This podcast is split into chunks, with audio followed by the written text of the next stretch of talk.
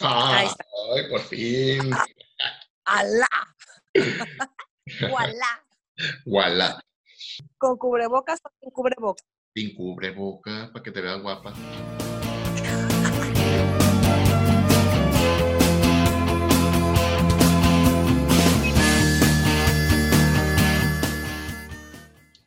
Hola amigos, ¿cómo están? Hoy me honro con la visita, con la presencia de una gran amiga mía que tengo mucho que no veo y que tengo En persona. muchas ganas, de- sí, en persona y tengo muchas ganas de abrazar. Ella es Concepción Soto, que para los amigos es Conchi Soto. Hola Conchis, amiguita mía, ¿cómo estás? Amigo querido, me da mucho gusto verte, mira, aunque sea así en, en, en video. Y, y la cosa es que, em, aunque estuviera yo ahí en Mazatlán, no nos podríamos abrazar. Tengo muchas ganas de darte un gran abrazo muy, muy fuerte y ya lo haremos en cuanto pase esta contingencia, ¿eh? Ay, sí, tomarnos un cafecito y aventarnos las platicadas así interminables de cinco horas. Oye, como dijo un amigo, ¿no te acuerdas? Dijo un cafetón. Ándale un cafetón ahí en Olas Altas. Y mira, si ya te vi, yo también tengo el mío. Ah, pues brindemos por nuestra amistad Así para es, que nunca es. termine. Salud. Oye, Conchis, Salud, pues, eh, cuéntanos, cuéntanos tu historia. Tienes alrededor de 30 años en los medios de comunicación y duraste también alrededor de 13 años en el noticiero principal de la televisión local en Mazatlán. Tú, desde que eras niña, soñabas con salir en la tele, con llevar ese mensaje a la gente? ¿O qué soñabas de niña? Querido amigo, como ya me, me hiciste recordar que tengo 30 años en la tele, he de especificar que cuando entré al canal tenía tres años, cuando empecé en los medios. Bueno, cinco. que quede muy claro. Son poquitos. Son poquitos. Bueno, fíjate que, este, retomando tu pregunta, amigo. No, fíjate, cuando, cuando, cuando yo estaba en la prepa, eh, terminando la prepa, eh, ya sabes, van las universidades a, a, a, promoverse con los alumnos que ya van a egresar y, este, dar a conocer sus, las carreras profesionales que tienen y en qué consiste cada uno y todo esto.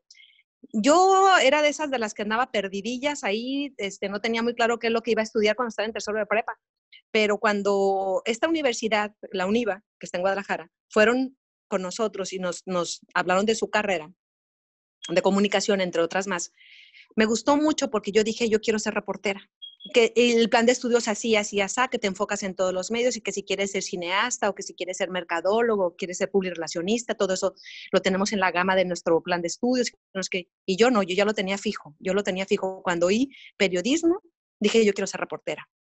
Entonces ahí empecé a construir mis sueños, ahí sí empecé a soñar, o sea, yo tenía 16 años, era una niña, cuando, cuando, dije, yo quiero ser reportera. Entonces salí de la universidad, cumplí 17 años eh, en agosto y entré a la universidad en septiembre, ¿no?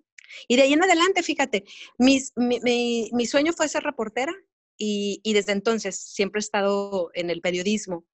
Eh, desde diferentes trincheras te de decir, ¿eh? porque mis primeros dos años, cuando salí de la, de la, universidad, a los dos, tres meses, empecé a trabajar en un canal de televisión en Hermosillo, Telemax se llama. Mm. Estuve dos años y luego me regresé a Guadalajara, donde había estudiado porque eh, quería hacer mi tesis. Me, era una cosa que me quitaba el sueño literal, ¿eh? Eso, sí es real. Estaba quedando bien a gusto, dormida en la noche y de repente, ya sabes, mil pensamientos y de repente se me cruzaba así tesis. Me despertaba, o sea, eh, me hacía que, que, me quedara, me preocupaba mucho porque decía yo, ¿cuándo voy a hacer la tesis? ¿Cuándo me voy a titular? Estando tan lejos, yo estaba en yo la universidad, pues allá había sido en Guadalajara y todo. Entonces me regresé a Guadalajara y me puse a, a trabajar primero, mira, en la Secretaría de Salud en Comunicación Social de la Secretaría de Salud del Estado de Jalisco. Uh -huh. Estaba en el área de prensa. Había una directora que era la directora de Comunicación Social y habíamos uno encargado de prensa, uno de radio y uno de tele. Yo era la encargada de prensa. Entonces, eh, a la par, este, bueno, me encarrilé en el trabajo y todo, y lo pero tengo por el rollo de que desde diferentes trincheras, por un lado, desde la iniciativa privada como reportera, eh, cuestionando la actitud o, la, o la, el trabajo del gobierno, y, por, y también desde la otra trinchera, ¿no? Desde el lado del periodismo, desde dentro de una institución pública, dando a conocer cifras oficiales de cosas que suceden y eventos y cosas así. Aquí estamos. Oye, Conchis, pero si tú eres de, de Sonora y andabas en Jalisco, ¿qué te trajo a Sinaloa? Allá donde hay un tocadiscos. pero ¿qué te trajo a, Sinaloa? Yo sé que en Sinaloa estamos los hombres más guapos del mundo, pues, pero ¿qué te trajo a Sinaloa? A Mazatlán en específico. Totalmente. Perdón. Oye, este, a Sinaloa. Mira, yo siempre he sido muy playera. Me ha gustado mucho las playeras así, ¿no? Como, ah, no te creas. siempre me ha gustado mucho el mar. Siempre me ha gustado mucho el sol. Entonces, eh, en una, yo procuraba cada vacaciones o cada puente o Semana Santa, este, fines de semana, cosas así, procuraba ir a la playa. Yo estaba viviendo pues en, en, Obregón, en Hermosillo, en Guadalajara, había vivido, ¿no? En esos lugares había trabajado antes de caer en Sinaloa. Y, y, siempre estaba esperando que se llegara la Semana Santa para arrancar a Mazatlán, cuando yo estaba en Hermosillo o en Obregón. en una de esas, este, sí es cierto. Fíjate que hoy en la mañana platicaba con, con uno de mis compañeros aquí en, de, de, de, TVP Culiacán, con, este, con Marcelo, el camarógrafo con el que me tocó salir en la mañana para hacer unos enlaces. Eh, le digo, mm, siempre le digo, yo he proyectado las cosas no a una cosa inmediata, ¿no? Siempre he pensado, eh, me gustaría hacer esto. Y llega el momento en que las cosas se acomodan, las circunstancias se ponen a mi favor y lo hago. Entonces, esa vez dije, estaba en la playa, en Mazatlán, un mes de septiembre, en ese entonces hacía, septiembre hacía muy buen clima en Mazatlán, ahora hace mucho calor. Pero dije, qué rico, porque estaba desayunando eh, en el hotel Los Ábalos, que antes se llamaba así, en Mazatlán, ahora se llama, ¿cómo se llama, Joshua? Ah, no sé. Pero estaba eh, como turista desayunando. Gama, creo que se llama, no me acuerdo. Bueno, entonces estaba desayunando, eh, estaba de vacaciones y estaba desayunando a la orilla de la playa, mes de septiembre, súper rico el clima, súper rico el panorama. Y, y dije, qué envidia me dan los de Mazatlán, que pueden tener, sí, su trabajo, su casa y el mar a su disposición. Salir de la chamba y decir, ay, me voy a a tirar un ratito a, la playa. O sea, me voy a ir a tirar un ratito a, me pongo a leer o me pongo a, a, ver el mar. O sea, qué rico. Entonces, eh, de ahí surgió el plan y un día se pusieron las, las, cosas de esa manera de que me pude ir a vivir a Mazatlán. Y así es como llegué a Sinaloa. Oye, pero cuando llegaste, ¿ya comenzaste en los medios o algo te trajo? O, porque yo me acuerdo que una vez en una plática me, eh, me dijiste que comenzaste como en un, en un programa de esos matutinos donde la gente está platicando y hace cuenta cosas, así como una revista. Te cuento. Eh, cuando yo recién empecé a trabajar, recién salí de la universidad, ya te digo, tenía como dos, tres meses de haber salido de la universidad. Entonces yo llegué a Telemax y yo, obviamente, yo quería estar en noticieros. Eh, ¿Qué pasó ahí? Bueno, pues me, me acogieron ellos y me dijeron, por lo pronto vas a estar como asistente de producción del director de noticias. Entonces, el director de noticias, que en ese entonces era el señor Sergio Romano, toda una institución en el periodismo, en Hermosillo, aunque él es, él es de Feño, o de la Ciudad de México, como ahora se dice. Bueno, entonces eh, él me dijo, te vas a venir este, los domingos, porque él tenía un programa que se llamaba, pues domingo 7 se llamaba, y empezaba como a las, no sé, 8 de la mañana, terminaba como a la 1 de la tarde, y era mucho de análisis político y cosas así.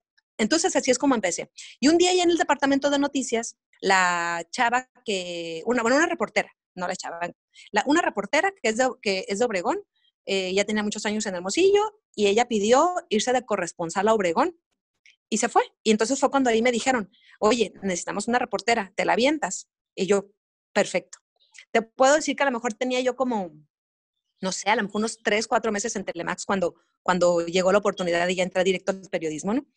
Pero con el paso de los años, un día me salió una oferta de trabajo en Obregón después de que mi mamá y mis hermanas se comprometieron con toda la corte celestial, porque estoy segura que fueron sus rezos, porque fui de vacaciones, yo viví en Guadalajara y fui de vacaciones a Obregón y, me, me, decían mucho mi mamá y mis hermanas, ¿por qué no te quedas ya aquí en Obregón?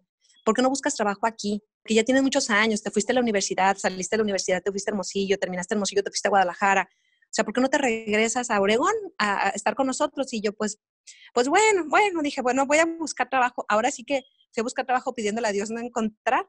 Y fui a... Sí, sí, es que yo...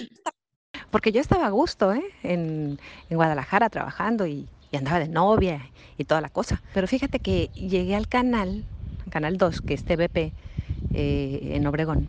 Y mira cómo son las cosas. Iba por uno de los pasillos buscando el área de noticieros cuando me encontré una cara conocida, muy conocida. Uno que había sido mi maestro en la universidad, fíjate, en Guadalajara. Había sido mi maestro de televisión y en ese momento él era el gerente de producción de Canal 2. Entonces nos encontramos y me dijo, ¿qué andas haciendo aquí? Porque además llevamos una muy buena relación. Y ya le dije, no, pues fíjate que vengo buscando noticieros. dije, porque fíjate que así, así, esa. Me dijo, ¿sabes qué? Me dijo, no llegues a noticieros, yo te necesito aquí en producción porque tengo un programa que se llama Entre Amigas. Me dijo, y nomás tengo una amiga y necesito otra para que el programa siga conservando su nombre. Me dijo, así, y yo le dije, es que yo estoy trabajando en Guadalajara, estoy de vacaciones aquí, ve, regrésate, renuncia y te me vienes. Y así fue como entré un programa de revista, este, y estuve cuatro años, amigo, cuatro años en ese programa de revista, de entrevistas, un programa así matutino, así de, de platiquita, de, de broma, de cotorreo, de entrevistas, de secciones, de espectáculos, cosas así. Y estuve otros años y ya de, y ya, de ahí en adelante. Ah, bueno, también fíjate que en Telemax, en, porque después de esos cuatro años me fui otra vez a Telemax y, este, y tuve un programa que se llamaba Mundo 2000, que era como un programa para jóvenes, pero un poco mm, como de, ¿qué te puedo decir? Como un poco cultural. Y después tuve otro programa que era más loconas y más como, ¿cómo te puedo decir? Era nocturno, fíjate tú, era los viernes en la noche, era más de, de broma, era como ahora se le llama como tipo stand-up. En ese entonces, ese concepto. Y eso, o sea, que sí, es, sí he probado otras facetas del trabajo televisivo. Ah, y luego retomo finalmente lo, lo, lo, lo, que más me gusta, ¿no? Porque lo otro también me ha gustado, el periodismo. Y ahorita pues estoy en lo, en lo mío, en el periodismo. Oye, y llegaste a Sinaloa e inmediatamente conseguiste ser titular del noticiero o le tuviste que tocar puertas y así? Mira, cuando yo llegué a Sinaloa, cuando aquel fabuloso día de septiembre que te digo que estaba en la playa y que dije, yo me quiero venir a vivir aquí. Bueno, entonces em, dije, primer paso para venirme a vivir aquí, preguntar si hay posibilidades de trabajo. Aunque te digo, yo estaba trabajando en Telemax en Hermosillo y estaba de vacaciones. Entonces eh, yo me comuniqué a Televisa local. Digo, finalmente yo ya había trabajado en Televisa y también había trabajado en Telemax.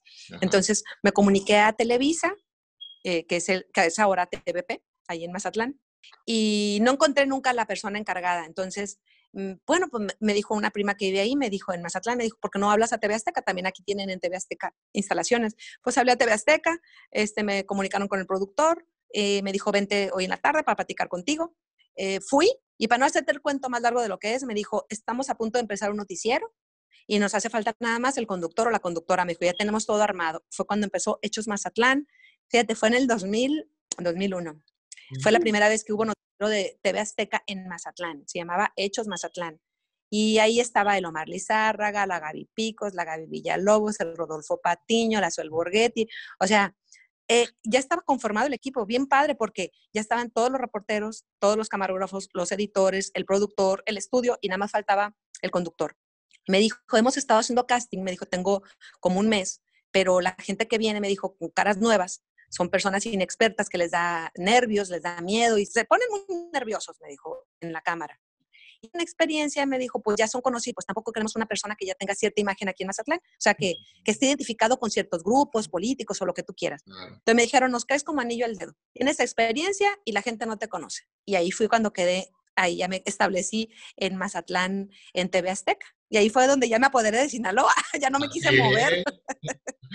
Pues 13 años. Eh, ¿13 años duraste en Sinaloa o 13 años en TVP? 13 años en TVP, amigo. Mira, ah. en, ese, en ese entonces, en el 2001, estuvimos un año con Hechos Mazatlán, que fue 2001-2002, y nada más, se cerró la empresa porque así lo, lo así lo, lo, decidieron sus, los, los, concesionarios en su momento. Entonces, eh, fue 2001-2002 el noticiero de Hechos Mazatlán y después yo me fui dos años, de, salí de Sinaloa dos años y regresé en el 2005 a TVP. Y ahí estuve hasta el 2018 en TVP. Y ya estuve en el noticiero en la mañana, cuando recién entré, después estuve en el noticiero de la noche, otros añitos, y finalmente los últimos, creo que, no sé, como cinco o seis años, los últimos seis años ahí en TVP Mazatlán fue en el noticiero de mediodía. El maldito. ¿Cuánto tiempo? Y, lo que siempre me ha parecido curioso es que cuando llegaste al primer noticiero, pues muchas de las personas jóvenes que estaban contigo, pues habían sido mis compañeros en la escuela. Y de pronto al encontrarnos tú y yo en TVP, pues coincidimos en muchas cosas y aparte de la química que hubo que nos hicimos amigos y todo eso. Y, déjame decirte que, que siempre, siempre, siempre me sentí muy identificado contigo porque, no sé, era como verme reflejado en, en, en muchos anhelos pues que yo, que yo tenía y ver, verte a ti que eras de carne y hueso, pues no sé, como, como una estrella. Me voy a quitar los lentes para que me veas cómo me salen los corazones, así como los, como los emojis. Así me están saliendo corazón, los ojos. Sí, sí, sí. Con todo esto que me estás diciendo. Ah, yo también te quiero mucho. Sí hubo mucho, mucha química, hubo un clic desde el principio, porque, eh, no sé, hubo esa magia, ¿no? Que será cuando dos personas se identifican. Sí, no sé, no sé, fue, fue algo natural, no, tampoco lo planeamos, ni fue tampoco algo que, que, que fuera como, como forzado, pues. Hay que decir una cosa. Tú entraste al departamento de noticias, yo estaba de conductora y de reportera. Entonces tú entraste como camarógrafo y nos tocó salir a reportear alguna vez. Y, las pláticas en el carro, sí, las pláticas en el carro, después se extendieron hasta mesas de café en el malecón, en la sal. Sí, sí, sí, así fue, así fue las pláticas que teníamos en el carro este, nos, fueron, nos fueron acercando tanto que después no era suficiente eso y, y nos íbamos al café en la tarde. Ricas cafeceadas. Oye, eh, Conchis. Le gusta que le digan Conchis. Eh, no, María, no se llama María Conchita. Así te dejo que digas María Conchita porque te me hace muy curado que me digas así. No, no, es que fue, fue un mito que, que ahí inventaron una vez en un concurso de belleza, ¿no? Que te presentaron como María Conchita Soto y tú muerta de cola, que no me llamo así. Mira, es que es muy chistoso, pero yo, yo te lo he contado a ti como, como amigos. Mira, a la gente la dejo que me diga como, como quieran, ¿no? O sea, como se les haga más fácil. Este, en general, la gente que me conoce por la televisión me dicen Conchita, y eso ya, ya te lo he contado a ti. Mi, mi familia, o sea, mis amigos cercanos y mis hermanos, mi familia, me dicen Conchis. Pero cuando me dicen Conchita y que yo les digo, este, me puedes decir Conchis y que me vuelven a decir Conchita, digo, bueno, y yo te lo decía a ti, es que me, me suena como, como viejita, pues, porque mi abuelita era doña Conchita, pues. está bien. yo quería mucho a mi abuela, o sea que está bien. Oye, Conchis, háblanos un poquito de lo que estás haciendo ahora y de los planes que tienes eh, a, a, futuro, ya sea corto o largo plazo. Eh, estuve, después de que me salí de, de, de, Mazatlán, después de que terminó mi ciclo de vida ahí en, y laboral, ahí en Mazatlán, me fui a República Dominicana y estuve allá seis meses. Una etapa muy padre también. Y luego después eh, me regresé a Obregón, una, un tiempo invaluable, ¿no? Porque después de tantos años estar eh, lejos de mi familia, lejos físicamente de mi familia, que los veía así cada vez que tenía chance de Mazatlán, me iba para Obregón y así, pues me estuve, me pude estar ahí unos meses con mi mamá, con mis hermanos, o sea, muy padre, con mi papá y todo, muy padre. Pero entonces ya llega el momento en que dices, ya cumplí un año sabático, como quien dice, fuera de los medios, te empieza otra vez a mover lo tuyo, ¿no? O sea, el periodismo, las cosas que están pasando, te mueve, te mueve. Entonces dije, me gustan las capitales, me gusta Sinaloa. Dije, quiero Culiacán. Más calor. Así fue la verdad. Pues mira, más calor que en Mazatlán, pero acuérdate que yo estoy acostumbrada porque yo soy una iguana del desierto de Sonora. Y una iguana. es la verdad. eso voy a poner de título, soy una iguana. pero ponle por qué, del desierto de Sonora, con caché. soy muy friolenta, amigo, soy muy friolenta. Yo creo que porque soy de Sonora y porque nací en agosto, yo creo. Entonces, el calor de aquí de Culiacán, pues es parecido al de Obregón, ¿eh? Y el de Hermosillo todavía es más fuerte que el calor de aquí. Entonces, estoy a gusto. Estoy muy a gusto. Ah, tampoco me puedo quejar. Ahorita tenemos unas temperaturas agradables. En estos últimos, esta última semana ha estado muy, muy chido, ¿eh? El clima. Pero estás en noticieros entonces, mm. ¿frente o atrás? Me fui. Entonces llegué aquí a, a, Culiacán, tengo principios de abril, o sea, tengo dos meses, prácticamente todo abril, todo mayo, dos meses. Estoy en noticieros. Estamos trabajando de una forma diferente por la contingencia, o sea, muy poca gente, sacando noticiero. Unos vienen un día, descansan la mitad y el día siguiente los que descansan trabajan y así, ¿no? Entonces, ahorita estoy en el departamento de noticias y estoy apoyando con los enlaces informativos en Noticiero de la Mañana, por lo pronto. Y ya después de que pase la contingencia, pues ya veremos a ver qué rollo. Ah, pues qué bien. Oye, Conchis, es que me gustaría que nos contaras, en base a tu experiencia, o más bien que nos dieras un consejo de qué hacer para no rendirnos, qué hacer para continuar con nuestros sueños y nuestras metas. Yo te voy a decir algo, amiguito. Mm, cuando oigo a, personas que dicen, es que yo tengo mala suerte, o es que a ese le va bien porque tiene buena suerte. Yo no creo en la suerte. Yo creo que las cosas este, tú las vas construyendo. Entonces tienes que eh, ser una persona que confíe en ti mismo. Eh, yo creo que eso es lo primero. Tienes que confiar en que tú puedes hacer las cosas, por difíciles que parezcan. Claro, tienen que ser cosas este, con cierta lógica, ¿verdad? No, no puedes pensar, este, voy a ser eh, el millonario del mundo, me voy a poner al tú por tú con, con este, ¿cómo se llama ese señor? ¿Con Slim? O sea, no, sí, Slim.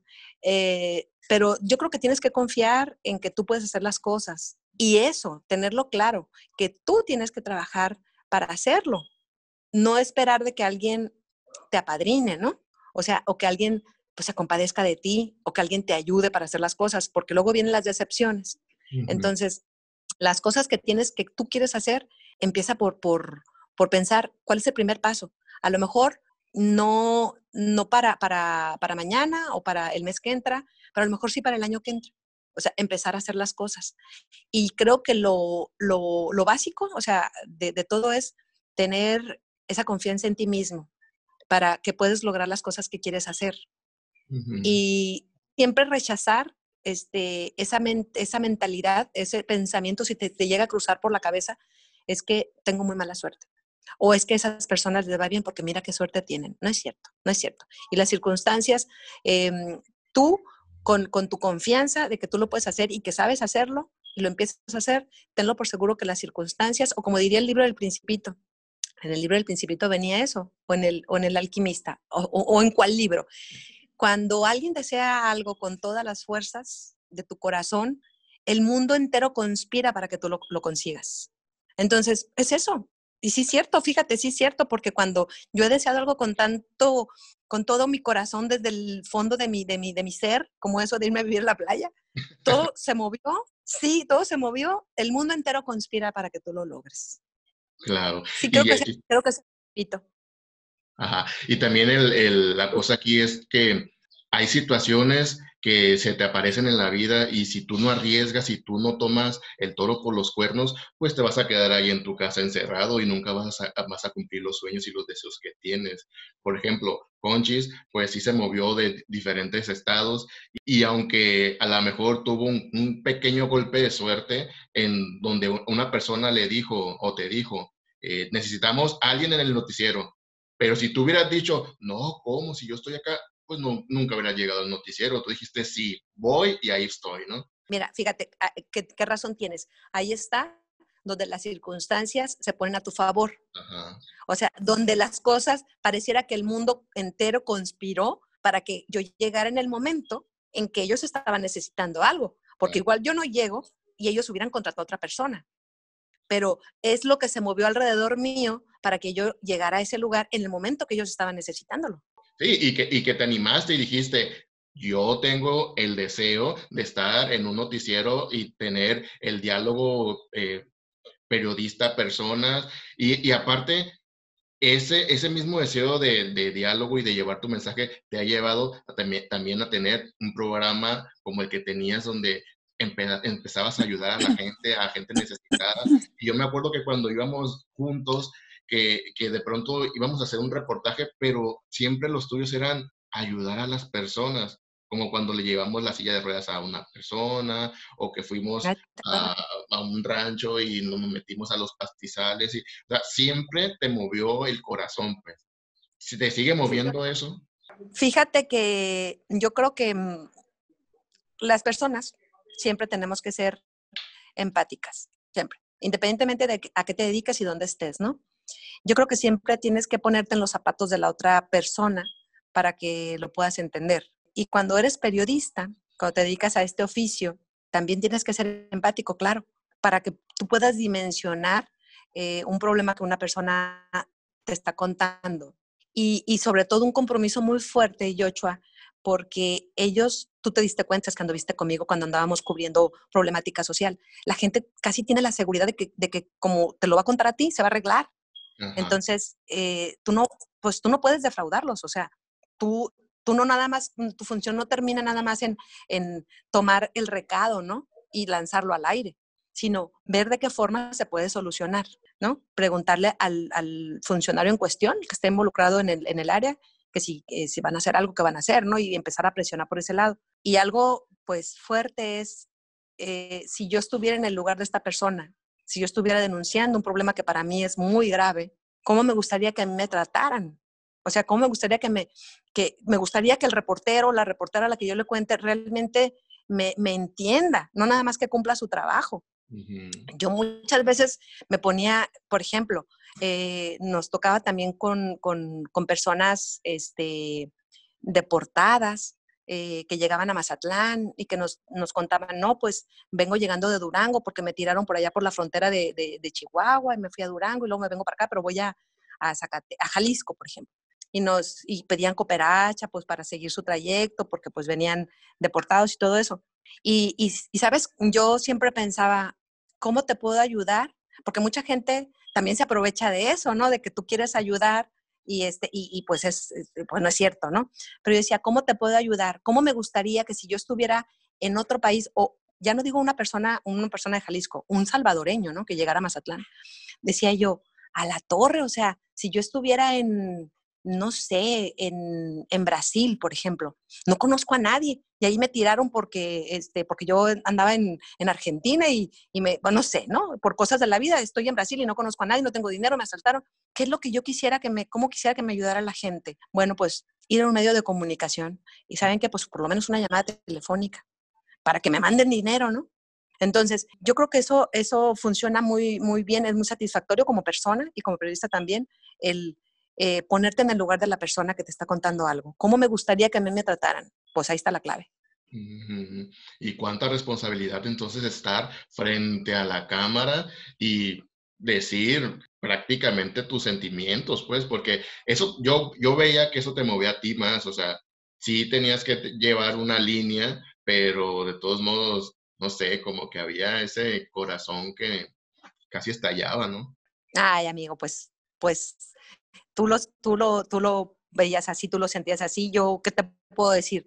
Yo siempre, este, a veces, es, a veces juega en tu contra, ¿eh? que te pongas en el lugar de la persona, porque, porque pues a veces que casi te dan ganas de llorar, ¿no? Y, y pues tienes que hacerlo, tienes que, que este, llevar la información. Mira, por ejemplo, ahorita en la mañana fuimos a un, a un lugar donde aquí en Culiacán hubo un accidente a las tres y media de la mañana un, un, una tragedia, una tragedia. O sea, una señora estaba terminando de barrer afuera de su casa y de echar agua y cloro y pinol y todo porque habían quedado pues restos del, del accidente, este, restos humanos, ¿no? O sea, del accidente. Y, y, estaba ella muy asustada, muy angustiada, muy triste, muy todo, pues. Y te contagia, o sea, te contagia y estás en el lugar donde pasó, donde hubo tanto dolor hace unas horas atrás, que pues que sí, sí, sí, no puedes evitar sentirlo, sentir, sentir, sentir eso, ¿no? Y decir, híjole, si hubiera sido mi familia, si hubiera sido un hermano, si hubiera, eh, eso te digo, o sea, eres empático y a veces eso juega en tu contra porque, porque te, te, te, pones tanto los zapatos de, la otra persona que te, que te quedas así como que te da un poquito para abajo, ¿no? Pero la mayoría de las veces funciona bien. La mayoría de las veces es para algo bueno. No, claro, y aparte, como tú dices, generas empatía con la gente y la gente pues te quiere, te sigue, pregunta por ti. Em, amigos, pues como ven, Concepción Soto o Conchis para los amigos, pues es una persona que ha sido constante, que ha luchado por conseguir lo que ella quiere. Estar 30 años en los medios de comunicación pues no es nada fácil, como ven. Y Conchis, muchas gracias. Te quiero mucho. ¿Algo que quieras decir para despedirte? Ay, amigo, me van a dar ganas de llorar, así que no voy a decir mucho. Nada más este, que te agradezco a ti por haber pensado en mí para esta entrevista y que te mando un beso, te quiero muchísimo y que mm, yo pienso que ya no falta mucho para que nos volvamos a ver y darnos un, abrazo muy fuerte y tomarnos varios litros de café. Ah, sí, varios, varios, hasta que nos pongamos así. sí. Bueno, pues esto fue y por qué no. Y si mi gran amiga Conchi Soto ha podido y ha logrado tantas cosas, ustedes que están en casa, ¿por qué no? ¿Verdad? Así es, así es. Tener confianza en uno mismo, este, ser positivo, aunque suena como un cliché eso de ser positivo, pero tener confianza en ti mismo, lo demás viene por añadidura. Así es, pues muchas gracias y nos vemos muy pronto, amigos. Te quiero. Te quiero.